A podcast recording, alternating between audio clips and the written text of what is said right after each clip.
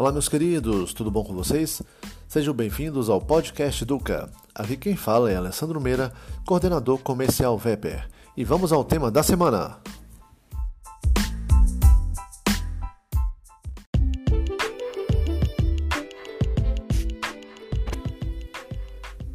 Família, amigos, finanças, lazer, estudos, trabalhos são pilares tão interligados em nossa vida que dificilmente conseguimos evitar o conflito entre eles.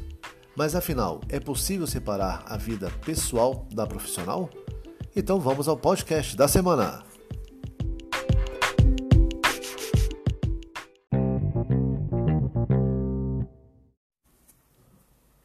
Há quem diga de que é preciso saber separar o profissional do pessoal, que as emoções alheias ao dia de trabalho precisam ficar da porta para fora. Mas eu me pergunto se isso realmente é possível.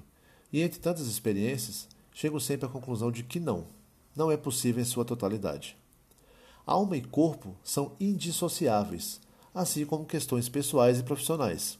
Sempre que um colaborador está com alguma dificuldade no trabalho, ele a leva para casa e vice-versa. Nos tempos atuais, mais do que nunca, essa ideia fica ainda mais distante. Os pais que agora têm os filhos em casa durante o horário de trabalho preciso se adaptar a essa nova rotina. O profissional que antes almoçava na rua passou a fazer comida em casa, tendo que reorganizar toda a sua rotina. Os familiares que às vezes aparecem nas reuniões online, né, mesmo sem terem recebido o tal do invite, seja em casa ou presencial, todos tivemos que nos adaptar e entender que o pessoal está mais próximo do que nunca do profissional. Somos um só. Não tem aquela coisa de vestir o crachá e esquecer de todo o resto, né? A expectativa do mercado de que o profissional deve isolar tudo é irreal, até porque o contrário também não acontece. É muito comum levarmos as emoções do trabalho para casa, reorganizar planos pessoais por conta daquele dia que precisamos ficar até mais tarde e por aí vai. O segredo, que já não é mais segredo, é o tal do equilíbrio. Então, sei que falar é mais fácil do que praticar. Mas para chegar lá, é preciso trabalhar bastante a nossa consciência. É tentativa e erro, é concentração e foco. Canalizar as energias para aquilo que você fará nas próximas horas. Mas nesse processo todo, as empresas exercem um papel fundamental de empatia, de enxergar as necessidades de seus colaboradores, identificar a forma de apoiá-los.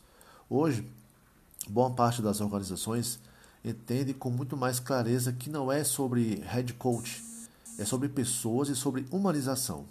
E mais, ir além do colaborador, entender que por trás daquela, daquela pessoa há uma história, há uma família, uma base que muitas vezes também sente as consequências de um dia ruim no trabalho, de uma insatisfação, de um problema financeiro. Então é importante quanto da necessidade de um apoio emocional e psicológico. E por isso a humanização e as relações tornam-se ainda mais importantes. Estamos vivendo a era da inteligência relacional. Com o avanço da tecnologia, as relações humanas estão ficando cada vez mais frias e isoladas. O virtual passou é, a ter presença marcante nos relacionamentos. Basta você ir ao restaurante, por exemplo, ver que o diálogo está perdendo espaço para os celulares. Né? Então precisamos ser inteligentes para utilizar nossa capacidade social de entender o outro, como eu entendo a mim utilizar da competência da empatia e de outras mais para que realmente possamos afirmar nossa condição humana. Então, que essa busca pela qualidade de vida e equilíbrio seja contínua e que cada um seja protagonista da sua caminhada e de sua história. Vale também para você que procura por dias mais saudáveis, seja ele física ou emocional, seja no seu eu pessoal ou no seu eu profissional. Aqui quem fala é Alessandro Meira, coordenador comercial Weber. Até a próxima, pessoal!